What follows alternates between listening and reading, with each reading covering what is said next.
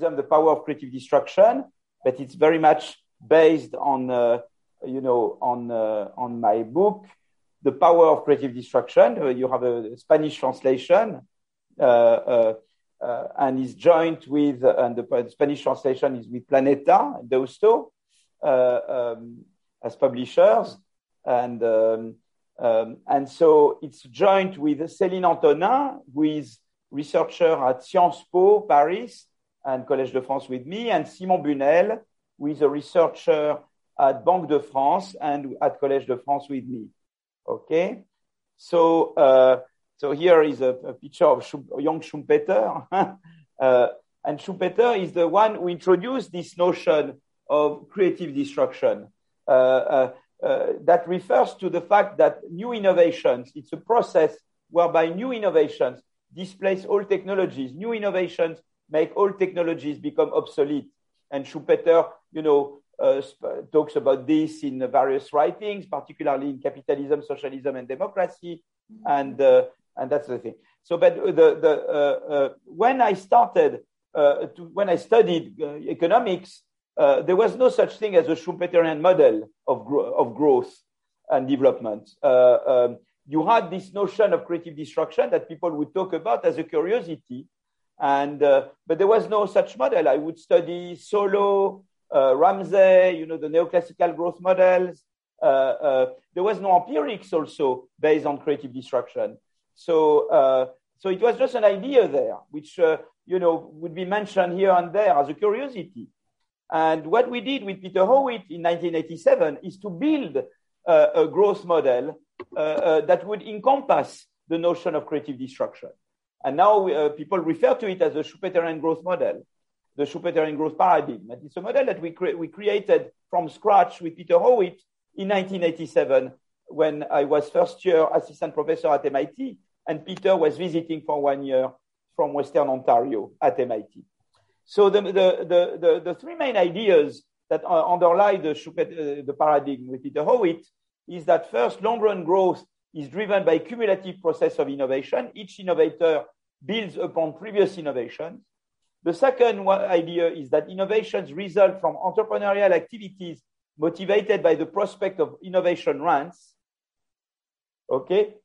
And uh, so when you innovate for a while, you get monopoly rents or local monopoly rents because you have a better product or better way of doing things, a new product, until you are being imitated or superseded by something better than what you are doing. Uh, and the third idea is that it's creative destruction. New innovations displace old technology. And, and, and you see right away that at the heart of the growth process described in this model, there is a contradiction. On the one hand, you need monopoly rents to motivate innovation activities.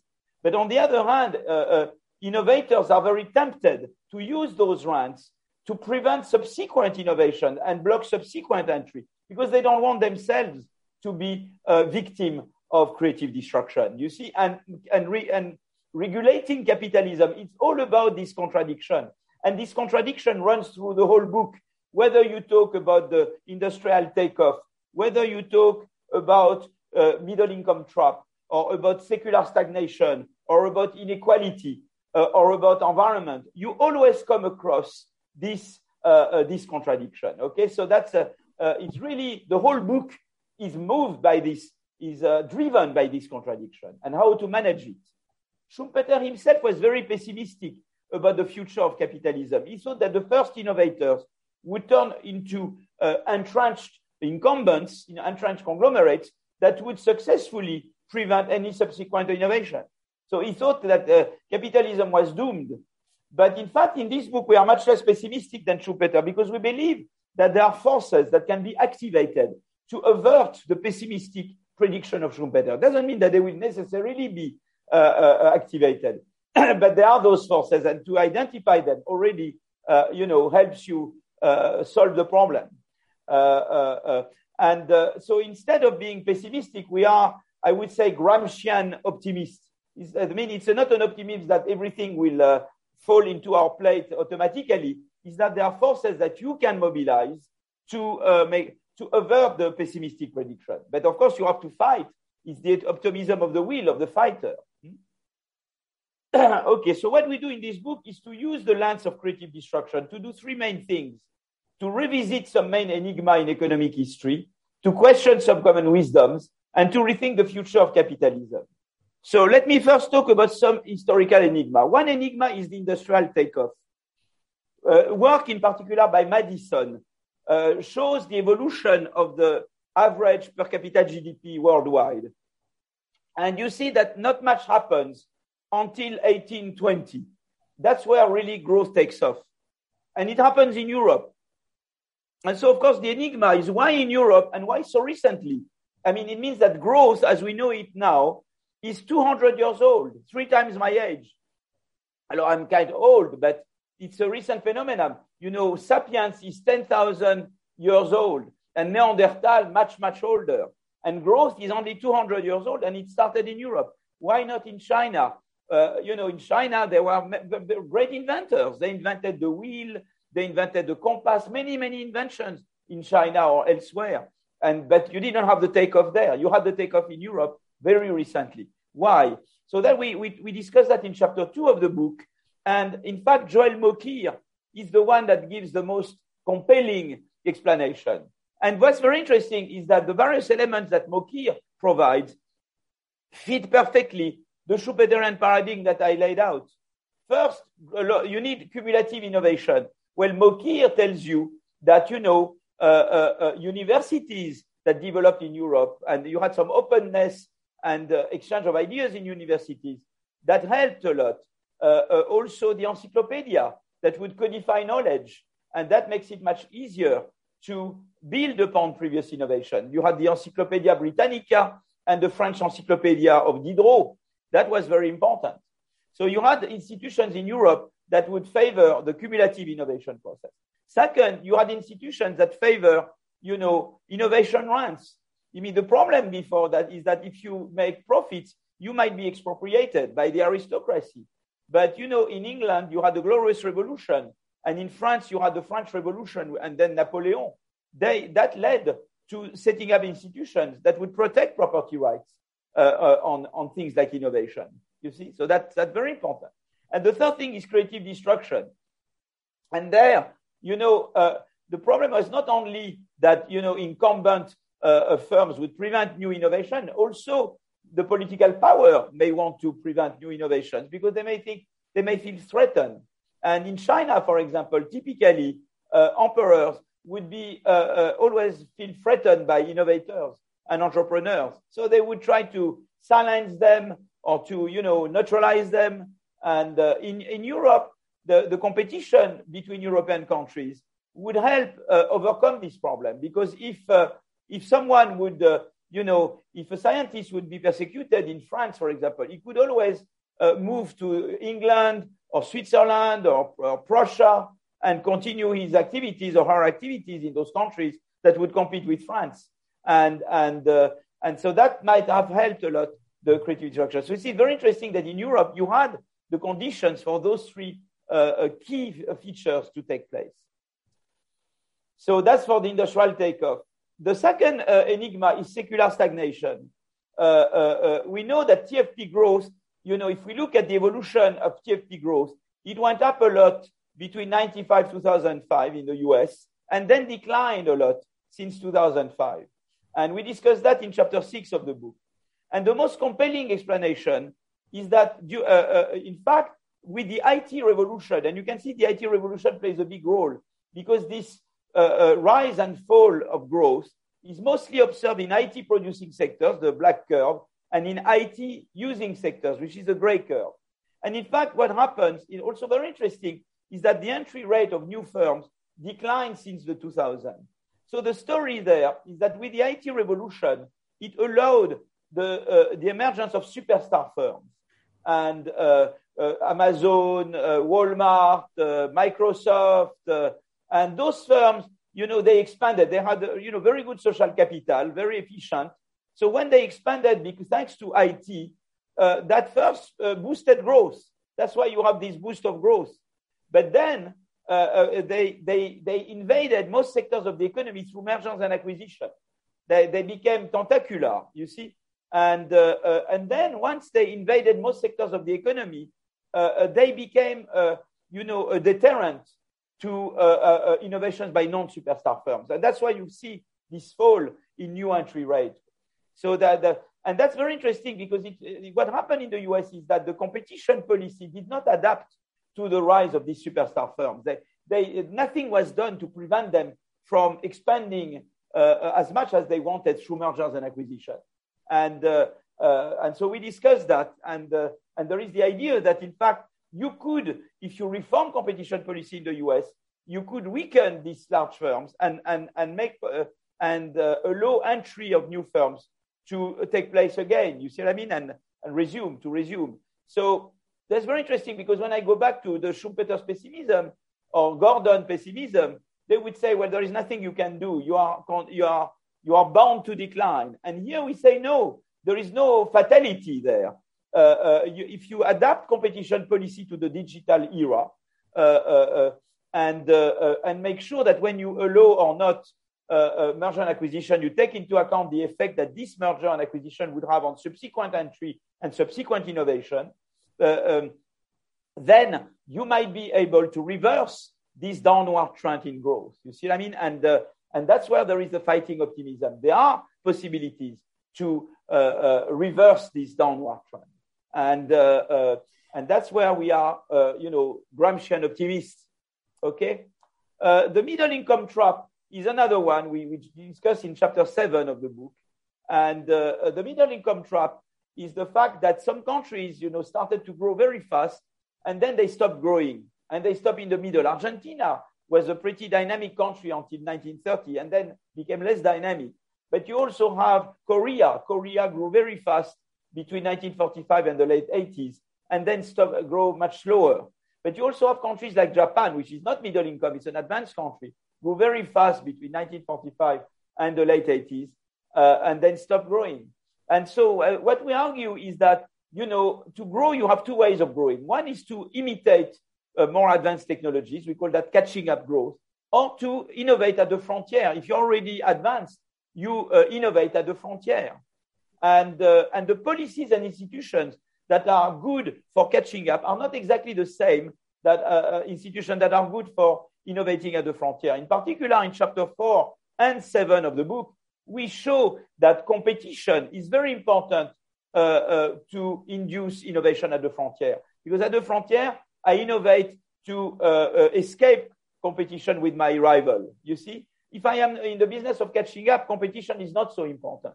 So we see that the more advanced the economy is, the more the economy has to rely on frontier innovation rather than catching up, the more competition policy in particular is important. But the problem is the following. In Korea, for example, during the catching up period, you had the emergence of big conglomerates, the chaebols. And these conglomerates uh, not only they deterred entry of new firms, but they also managed to put pressure on governments, to lobby and put pressure on government to, to not move towards more competitive institutions. You see what I mean? So they, they, they, they prevented the uh, Korean government to, uh, uh, to, to operate a transition from uh, uh, institutions that are good for catch-up growth to institutions that are good for frontier innovation and, and uh, in particular competition policy. But you see what that's interesting. And the same happened in Japan. In Japan, you have the conglomerates, also called the keiretsus in Japan. Uh, they, they also, not only they, they stole the entry of other firms, but they also put pressure on the Japanese government to not move towards more competitive institutions. And, and what's very interesting is that we explain in chapter seven of the book that the crisis, the financial crisis of the late 90s, weakened the power of the, of the conglomerates in Korea. And, and that allowed not only entry to, uh, uh, to resume of, of, non, of non-conglomerate firms, but also it forced the Korean government to uh, open, open up to trade and competition more than it used to. And that, in fact, boosted growth in Korea. So that's very interesting how a crisis could, in fact, have a good effect by weakening the power of the conglomerates and make it possible not only to have more entry of new firms, but also to have a government which promotes more pro-competition policies.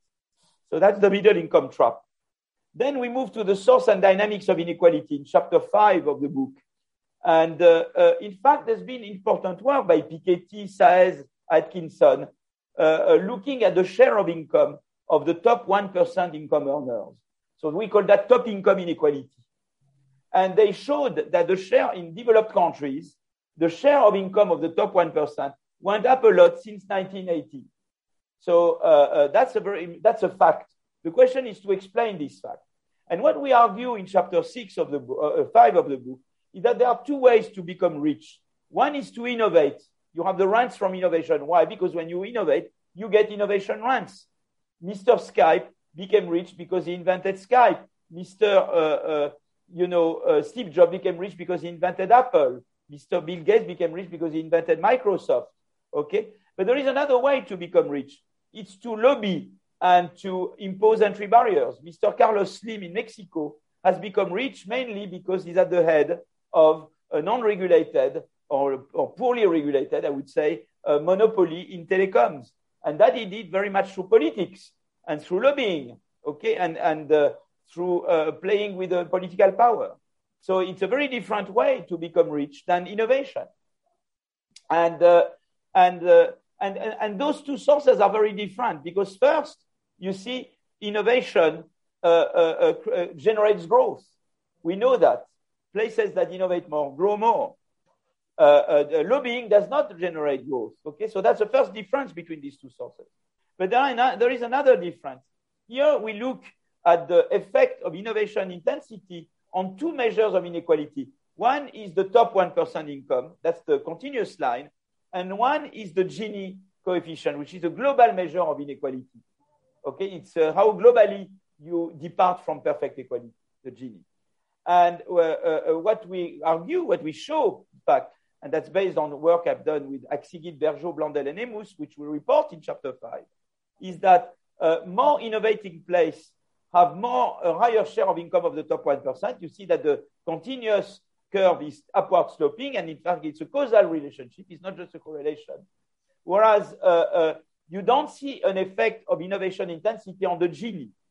And why not? Is because innovation has two opposite effects on inequality. On the one hand, it's true that it increases top income inequality.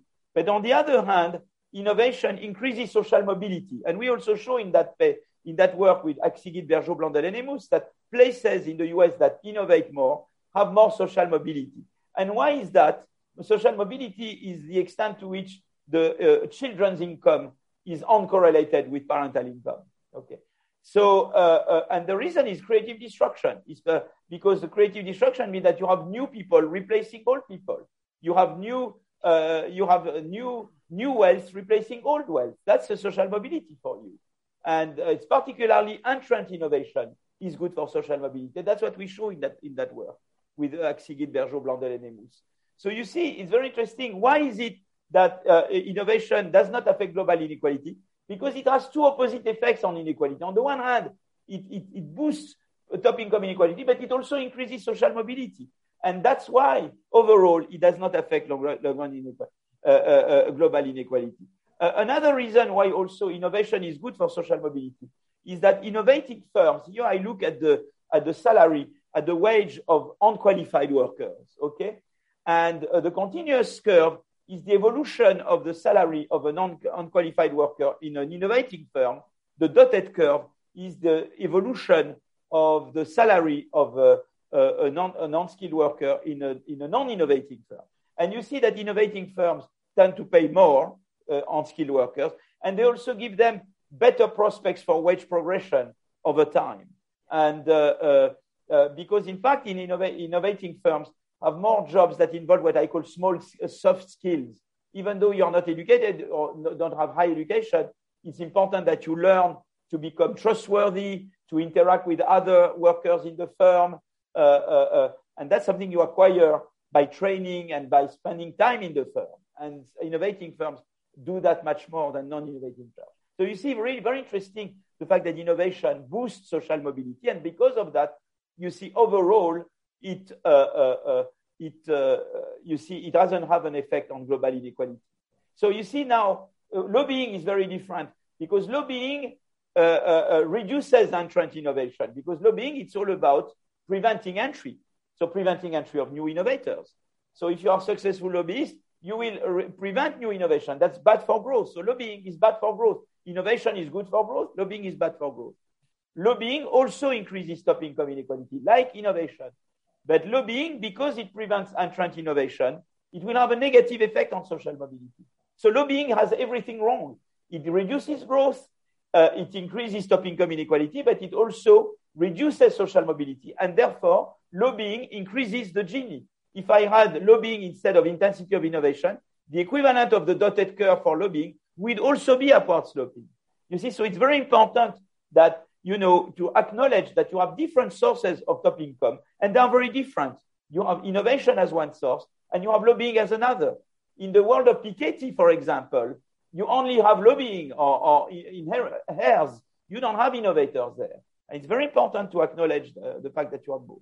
But by the way, whether uh, you have uh, innovate, uh, in, people become rich by innovation or become rich because of lobbying, uh, uh, uh, you have to make sure they don't use their wealth to prevent subsequent innovation. So that you do through tax policy, but you also do that through competition policy, more importantly. So I think it's, uh, it's important to say, well, rich, I am not against the rich, particularly if they, if they become rich because they innovate. But, what, no, but no matter how they become rich, I want to make sure they don't use their wealth to prevent subsequent innovation. And that I do by fighting lobbying precisely and by competition policy mainly. Hmm? So that, that's the first part of the book. By the way, the first thing we do in the book. Now I, I get into the common wisdoms. Questioning common wisdoms. The first common wisdom is that taxing robots protects employment. Uh, in chapter three of the book, uh, uh, we report work with the, my, the co-author of the book, uh, Céline Antonin Simon Bunel and Xavier Jaravel. And we show that firms in France that automate, they create employment. Why do they create employment? Because in fact, they, uh, uh, they become more productive. Because they become more productive, their export price goes down. And, beca- and because their export price goes down, they, they are able to sell more. That's the sales. The sales go up. They, are, they become more productive, and therefore, worldwide, they have sales that go up. And therefore, they, there is more demand for their products, and therefore, they hire more workers. So you see, there may be that you, when you automate, you replace machines by, uh, uh, uh, you replace manpower by machines. But this substitution effect seems to be more than counteracted uh, by productivity effect, whereby when you, you automate, you become more productive. Therefore, your sales, your world market share increase, and therefore your sales go up, and therefore you employ more. So taxing robots would be a bad idea because you would prevent firms from becoming more productive and therefore from increasing their sales and therefore from hiring more. You would shoot yourself in the feet. So that's chapter three. We discussed that. So now uh, I move to the next common wisdom that we contest. It's about protectionism.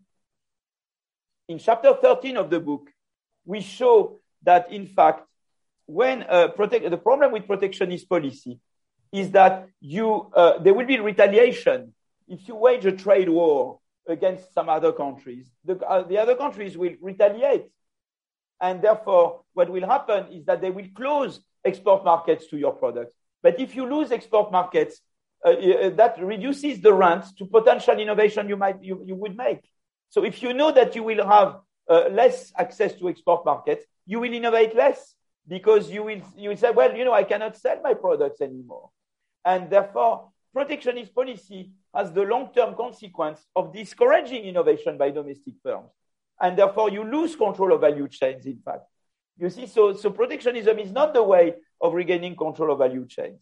Uh, very interesting that, you know, for example, we look at exports and imports in what we call anti-COVID products before the vaccine, the masks, the tests, and the respirators. Germany is in black, France is gray. The triangles are exports, the circles are imports. You see that in 2002, Germany is a little bit better than France, but not much better. But now Germany is way above France, both the exports and imports. But Germany has a surplus now a huge surplus of 20 billion euros in those products, whereas France has no surplus. And Germany achieved that not because they waged trade wars. They didn't do any tariff war or anything like that. They just invested and innovated. And in fact, innovation is at the heart of it. Here we look at the, at the distance from the technological frontier of France. Alors, we measure the technological frontier by the production of triadic patents in uh, techno- medical technologies and pharmaceuticals. Triadic patents are, are good, the good patents, those that are registered in the US Patent Office, Japanese Patent Office, and, and European Patent Office. In 95, France is very close to the frontier. The frontier is the dotted line here. France is very close to the frontier in 95. And you see now France moved away because France stopped innovated much less over time. So that's very interesting that in fact, you see that innovation is really the key to market share worldwide. France lost uh, in terms of market share in most sectors except nuclear and aeronautics and aircraft because uh, uh, France lost uh, in terms of innovation. And uh, uh, the best way to win the war, you know, in terms of the, you know, of, of foreign trade is not by setting tariffs. It's much more by innovating. And that's what we explain in chapter 13. The, the, another common wisdom that we, uh, you know, we question is that negative growth is the way to stop climate change.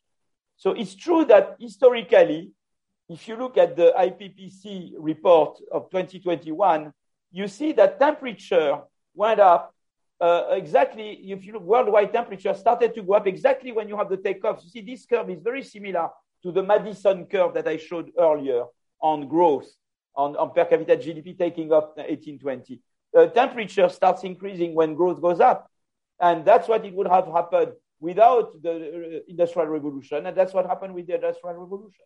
So in the sense, uh, those who are for negative growth, they're not totally wrong in the sense that historically, indeed, uh, it's, the, it's the takeoff of growth that has induced the takeoff of temperature. And it's true also for China and India you see that CO2 emissions of China and India start taking off exactly at the time where those two countries, uh, uh, uh, you know, where growth uh, is boosted in those two countries. So there is clearly a link between growth and CO2 emissions. So, of course, a very naive uh, conclusion from this would be to say, let's go back to pre 1820. But look, I mean, we live much better than we used to. We have a life expectancy went up a lot we, uh, you know, the, the poorest French citizen lives better than Louis XIV because, you know, medicine has gone, uh, you know, uh, dentistry, everything. You know, you, you have a much better life.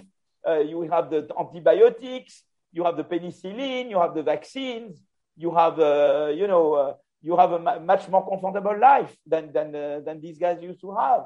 And, and that's thanks to growth and prosperity. So you don't want to go back to 1820. And besides, we had a natural experiment of uh, uh, negative growth. It was the first lockdown. Uh, in France, for example, but you had the same in Spain. Uh, uh, we didn't have the vaccine in uh, two years ago, and we had no choice but going through a, a, very strict lockdown. But I guess it was the same in Spain as in France. We had a lot, uh, between March and, and May uh, 2020, uh, G- French GDP went down by 35 percent and uh, uh, CO2 emissions went down by 8%. And uh, so if we wanted to maintain, to, to solve the climate problem only by negative growth, we would need to be permanently in the first lockdown. But we, I don't know about Spain, but in France, it had very bad side effects, the first lockdown. We were forced to do it. We had no choice. But uh, the, it generated psychological problems, particularly among, among the young. Uh, in the young generation. Uh, uh, many of them were, you know, lost, you know, lost sight, were really into depression and things. And so you don't want to be there permanently. And the other alternative, and we discussed that in chapter nine of the book, is to have green innovation to have uh, but the problem with green innovation green innovation to find new source of energy which are cleaner to find new ways to ways to save on on uh, to pollute less to to uh, change our habits, to change our ways of organizing things. Uh, innovation is the key word. So the problem is, and that we, we, we show that, is that firms that used to innovate in dirty technologies in the past tend to continue to innovate in dirty technologies in the future. We call that past dependence. Alors, of course, the first consequence of the past dependence is that creative destruction should help you because new firms uh, uh, don't have the problem of bad dependence. They didn't exist yesterday. They didn't take bad habits because they were not there. So already creative destruction in itself, it's a way to induce green innovation. Okay. But uh, uh, uh, uh in addition, the state has a role to play to redirect technical change towards greener innovation. You can do that through carbon price, carbon tax, but you have to be careful because if you don't do it well, you get the yellow vest movements that we had in France three years ago, okay, four years ago. Uh, uh, uh, so that's uh, that you have to be very careful with this. And uh, uh, you have also subsidies to green innovation is another way. Industrial policy. In France, we build nuclear plants. if France contributes only 0.8% of global CO2 emissions, it's a lot because we have the nuclear plants. So you see, you have ways to induce uh, that the state can induce green innovation. But we also explain in the chapter that civil society has a role to play. Consumers, with the name and shame, you see, if you inform consumers about the CO2 content of inputs and outputs of various firms, you uh, uh, uh, consumers that are motivated by the environment, that have social preferences, they will tend to purchase from those firms that are uh, more virtuous. And that's a very big driver of green innovation, actually, increasingly important. Uh, uh, uh, and in fact, we explained that in particular in countries where there is consumer awareness about the environment, competition is a big driver of green innovation because you innovate green to escape competition with rivals. You see, for example, if Beatrice or if Roger and Beatrice, you know, are virtuous firms, but if first, I, if I am a monopoly and they are not there, and I am not virtuous, uh, uh, and I produce dirty and innovate dirty, consumers have no choice but purchasing from me. But if now I have the competition of Roger and Beatrice, who are virtuous firms that innovate clean, I also have to innovate clean. Otherwise, I lose my customers to Roger and Beatrice. So you see the combination between uh, uh, uh, uh social preferences of consumers for green and competition it's a very powerful uh, instrument to induce green innovation, as powerful as a large increase in carbon tax, actually. Uh, three, uh, we, we, we, calculated that a reasonable increase in competition amounts to the equivalent of uh, three times the price increase, uh, the tax, uh, three times the increase in carbon tax that, that triggered the yellow vest movement three years ago in France. So that's uh, so you see what's very interesting with this is that you can see already the triangle, and I will talk again about the triangle between firms that innovate, the state, and civil society, in particular consumers. This triangle is very powerful in uh, inducing, uh, in getting making things happen in the way you want. I will come back to that. So in that case, uh, the triangle, it's a way to induce green innovation. But more generally, the triangle induces growth altogether. And I will get back to the triangle in a moment. Okay, now I get to the third uh, uh, thing that the book does. It's to help us rethink capitalism. Uh, COVID has been a revelator uh, uh, of uh, defects of capitalism across countries worldwide. in the US, it has shown a broken social model. In Europe, it has shown the weaknesses of the European innovation ecosystem. So let me, uh, let me elaborate on this a little bit. So for example, we explain the conclusion of the book. So what I talk about now is very much based on several chapters. I will tell you where. That's part of the conclusion of the book. We look at, uh, you know, the fraction of individuals that lose, that, that do not have health insurance. Uh, the black curves are Germany, the gray curves are the US. The circles are the fraction of individuals without health insurance and the triangles are the share of unemployed people. Uh, unemployment went up a lot with, uh, during COVID uh, in the US. And the problem is that when you lose employment in the US, you have a probability to lose access to health insurance. And you see the, the fraction of people without health insurance went down with, with uh, thanks to uh, Obamacare, but it went up uh, during COVID at the time where people needed more than ever health insurance. In Germany, everybody gets health insurance. And I guess Spain is like Germany. I have for the Spain. I don't have Spain here, but Spain is exactly like Germany. Everybody has health insurance throughout. So you see that there, you know, the social system in the US was not, did not do a good job at protecting the most vulnerable uh, uh fractions of the population against uh, COVID. Uh, uh, uh, you can look also at the, at the, at the fraction of population at the verge, at the risk of poverty. Uh, when you lose your job, uh, you are likely to fall into poverty in the US. And uh, that's why, that's what you have this curve here. Poverty rate went up in the US with COVID. No such thing in Germany. Poverty rate remains constant. And I guess Spain is the same as Germany, more or less. So you see, that's where the, but that's the downside of the US capitalism. It does not good, good protection. You see what I mean? That's uh, uh, another downside I will show you is this. That's the, uh, we talk about that in chapter 11 of the book uh, uh, uh, on creative destruction, health, and happiness. The continuous curve shows the share, shows the number of dead, the mortality rate of the unskilled middle-aged white non-Hispanics in, uh, uh, in, in the US. And uh, it's this curve. And you see that it went up a lot since the 2000. And that's, uh, that's, uh, that's, uh, this work is, is due to, is produced by Anne Case and Angus Deaton.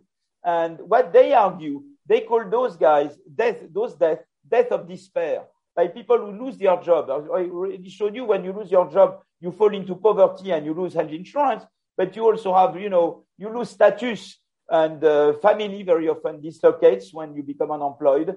Uh, uh, so uh, that generates lots of stress. And people, when they are stressed, they take on uh, opioids, antidepressants, uh, sleeping pills.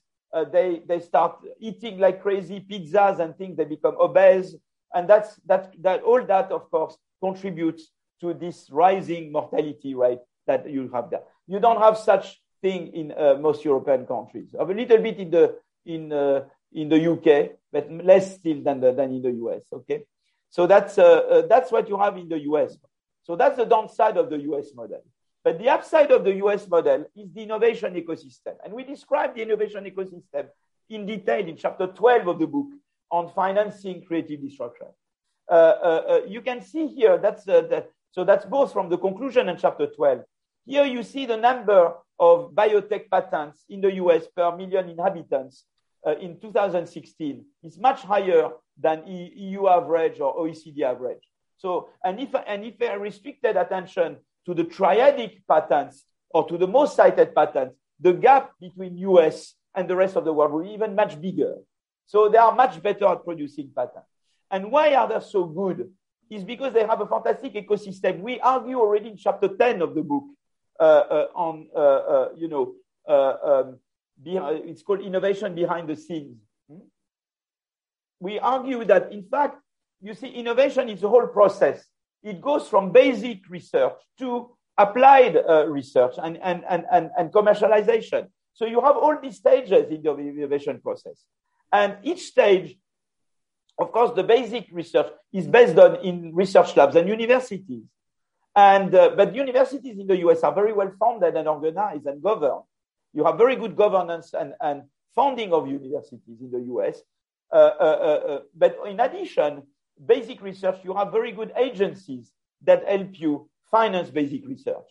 And for example, uh, you have the National Science Foundation. So of course, modeled on the, you know, on, based on the financial, in, in, uh, in Europe, we created the European Research Council more recently that what was on the, exactly, you know, based, trying to emulate the example of the National Science Foundation.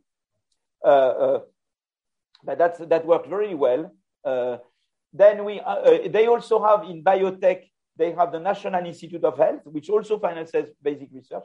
And they have also private donors institutions. Like, for example, the Howard Hughes Medical Investigator, uh, which we describe also in chapter 12 of the book. And those finance they try to identify very promising researchers and they finance them, they finance them long term, like 10 years. And they, they allow these people to take lots of risk and to be, therefore engage in very innovative research. And, uh, uh, there is substantial effect. They produce lots of Nobel Prize, I think, this uh, medical investigator.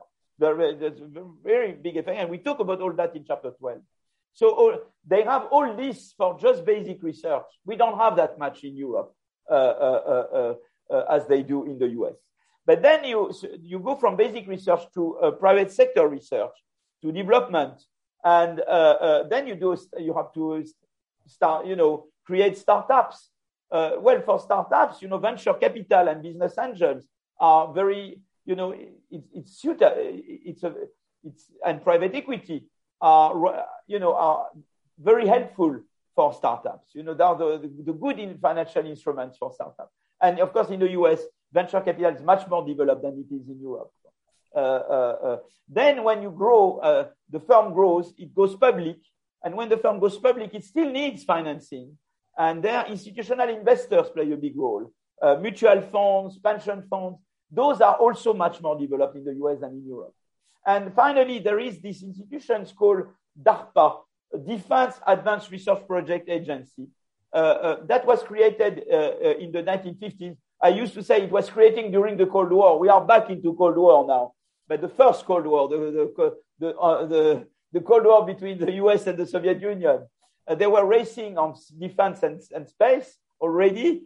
And, and you have to fulfill a mission. For example, the Russians, they put Gagarin in space well, you know, we don't want to look stupid. We have to manage to, within a year or two, to put a man in space. So we have a clear mission. The basic research is there, but you need to achieve the objective and you need to coordinate resources and actors very quickly. So the Americans created the Defense Advanced Research Project Agency, DARPA. The way it works is that the money, the funding comes from the ministry. Then the, they, they name uh, team leaders for a period of three to five years. And the team leaders are uh, free to elicit competing projects. So you have a top-down part, the money comes from the ministry, but the bottom-up is that the team leaders, they elicit many competing projects uh, from bottom-up. And, and, uh, uh, and that's how the DARPA generated the GPS, the autonomous navigation, internet, laser, all those things are indirectly, uh, uh, uh, you know, consequences of DARPA. it was a big success. Then they created the ARPA Energy, in the US. And then they created the BARDA, the biomedical, uh, uh, uh the, bi- uh, the, the, bi- the, biomedical uh, um, Advanced Research and Development Authority. And, and the BARDA is exactly the similar, is the equivalent of DARPA for, you know, for biotech products. And in particular, for it's the BARDA that you know finance the vaccines. I mean, all the you had the RNA messenger technology, that was the basic research, generating it, and then you had to turn it within a year into mass production of vaccines based on RNA. And uh, well, that's how you had Moderna, Pfizer, Johnson, uh, well, other, you know, were all labs financed by BARDA. And BARDA spent $12 billion uh, last year uh, uh, to, on COVID vaccines mainly, and whereas at the same time, European Commission and EIB spend only 4 billion, and we don't have the equivalent of the BARDA. So you see, you have the fantastic ecosystem of innovation in the US. So now, rethinking capitalism, what I would like is to combine the good side of the American model, innovation, with the good side of the European model, protection. Some people believe that if you go for one, you don't go, you have to sacrifice the other. That if you choose to be innovating, you have to renounce being protective and inclusive. If you choose to be protective and inclusive, you have to renounce being innovative. But in fact, I want to mention three types of policies that makes you both more innovating and more protective and inclusive. So the first one is flexicurity. As I told you before, in the US, when you lose your job, you are miserable. You, you go, you know, you lose status, you lose, uh, you go into poverty, you might lose health insurance, uh, as a result, mortality, you have the death of despair and all that. But uh, in chapter 11 also, we, we describe, we contrast with Denmark, and that's the work of Alexandra Roulet. In Denmark, uh, uh, uh Alexandra compares the health of a worker in a firm that closes down with, uh, with the health of an identical worker in terms of age, education, experience in a firm that does not close down.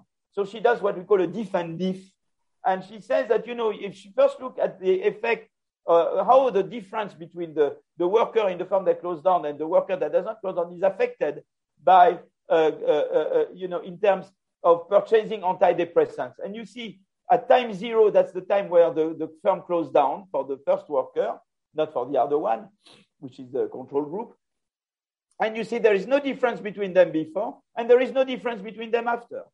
So uh, you have no effect of becoming unemployed in Denmark on the purchase of antidepressants, anti-anxiety, or sleeping pills.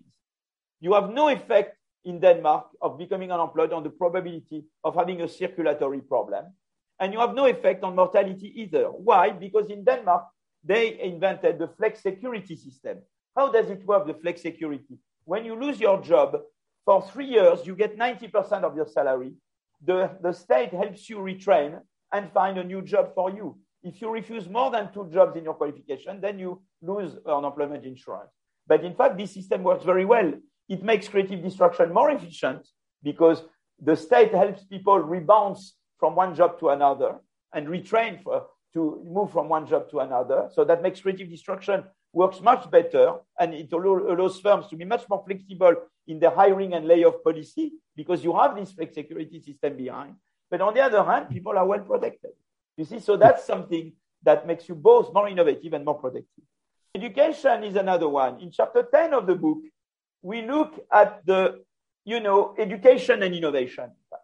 Uh, it's very interesting that if you look in the US, but in Finland as well, at the relationship between parental income and the probability of inventing, you get always this J curve.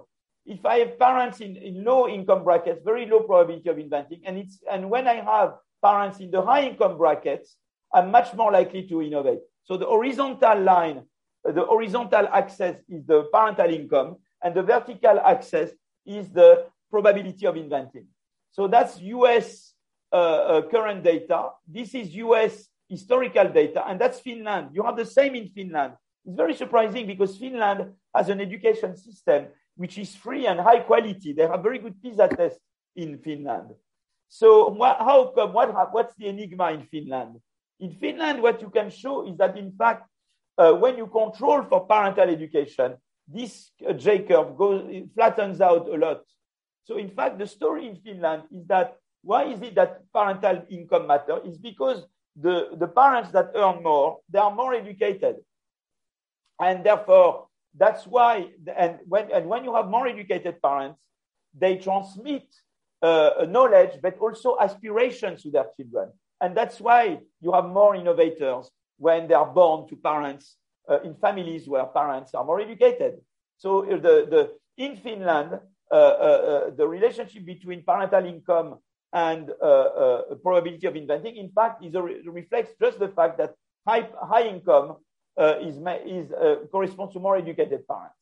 So that's that's a very interesting. It's less true in the US because in the US you have to pay for tuitions.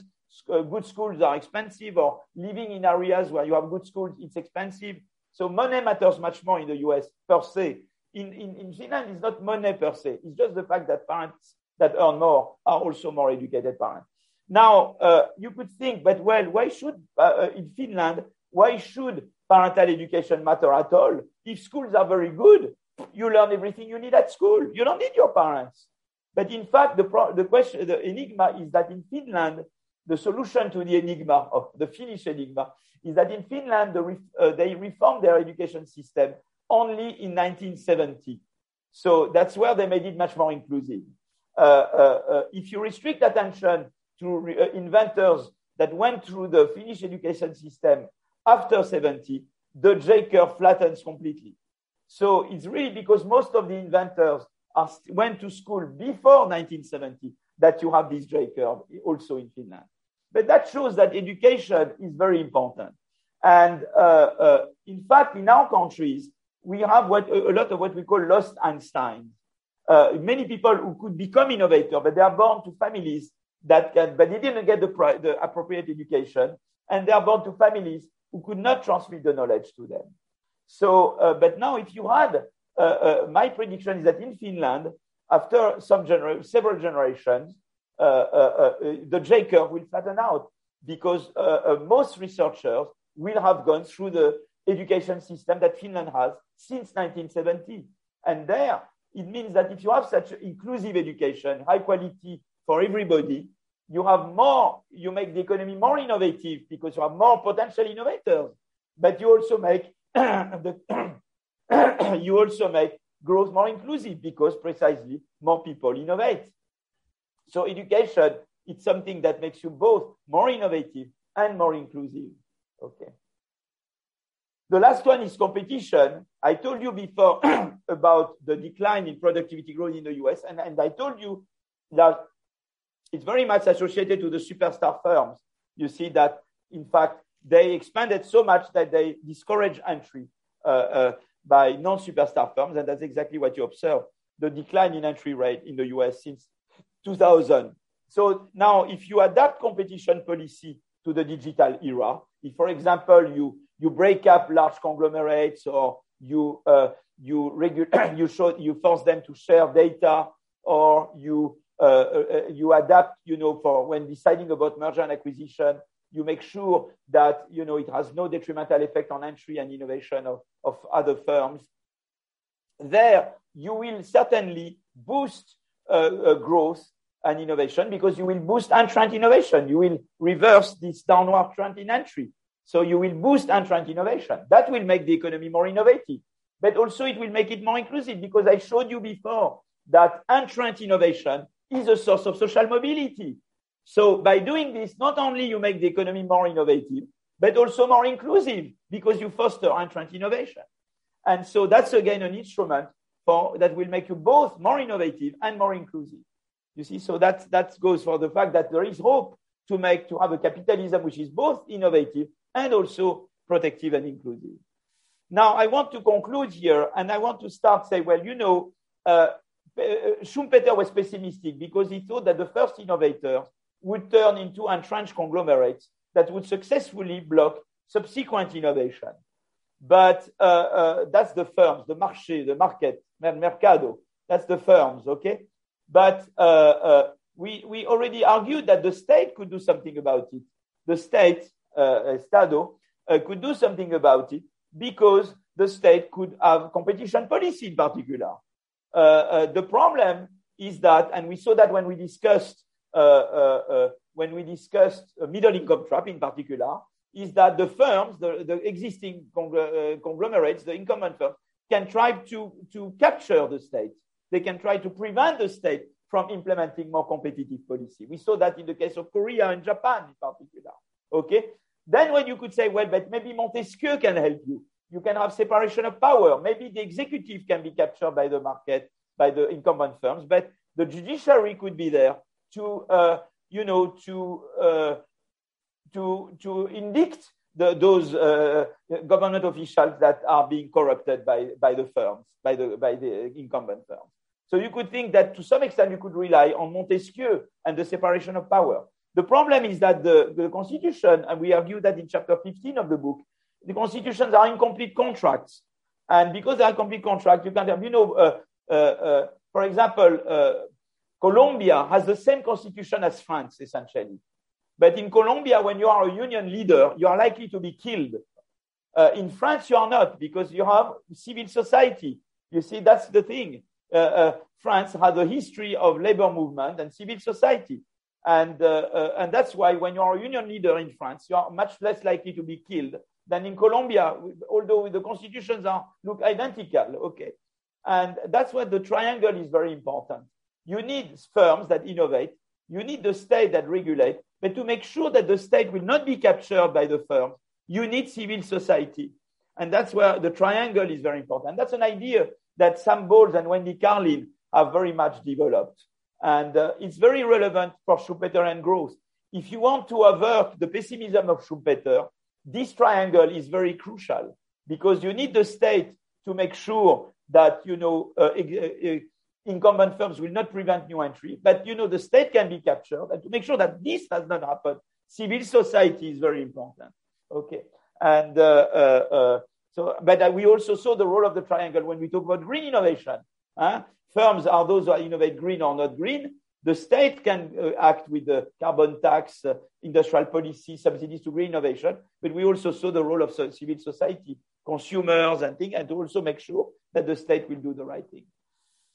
So that's, uh, that's what I wanted to say. It's just to tell you the role of civil society. I mean, in the US, they had the Civil War. When they had the Civil War, you know, uh, the result is that the North won against the, the South and uh, slavery was abolished. Uh, and then they introduced the 15th Amendment in the US Constitution, uh, uh, allowing for uh, uh, African Americans to vote. But the problem is that the southern state in the US circumvented this amendment by introducing literacy tests that, of course, nobody could ever pass. And so, in fact, the African American could never vote in the southern states. And it took the civil rights movement in the 1950s and 60s to finally uh, have the Voting Act of the Supreme Court in 1964 that, that, that banned uh, uh, the uh, literacy test and made, and made it possible for African Americans in Southern States to indeed vote. It took 100 years and civil society to make, to turn something which was in the Constitution, the 15th Amendment, into something real from not being something formal. You see, so that's what I, uh, uh, that's the outline of the book. And uh, uh we, in, in, chapter one, we talk about the Schumpeterian paradigm. We contrast it with Solow. We also show that, you know, how we measure creative destruction uh, and we have the outline of the whole book. The takeoff is chapter two, the, the waves and the, the robots is chapter three, competition uh, is chapter four, explaining in particular why competition is more important to frontier innovation than non-frontier innovation. Inequality, chapter five, secular stagnation, chapter six, middle income track, chapter seven. Here we talk about structural change, agriculture into industry, into services. Uh, chapter nine, green innovation. 10 behind the scenes. That's where we talk about, you know, basic research in universities, applied research in firms. And that's where we talk uh, about, uh, you know, parental, the, the, importance of parental income and parental education uh, for innovating. Uh, in chapter 11 is where we talk about health, happiness, the social system. Chapter 12, the ecosystem of innovation. Globalization and protectionism is discussed here. Here we explain how historically investor state and insurer state emerged. And here we talk about this triangle between firm state and civil society. So I think I will stop there. Thank you very much.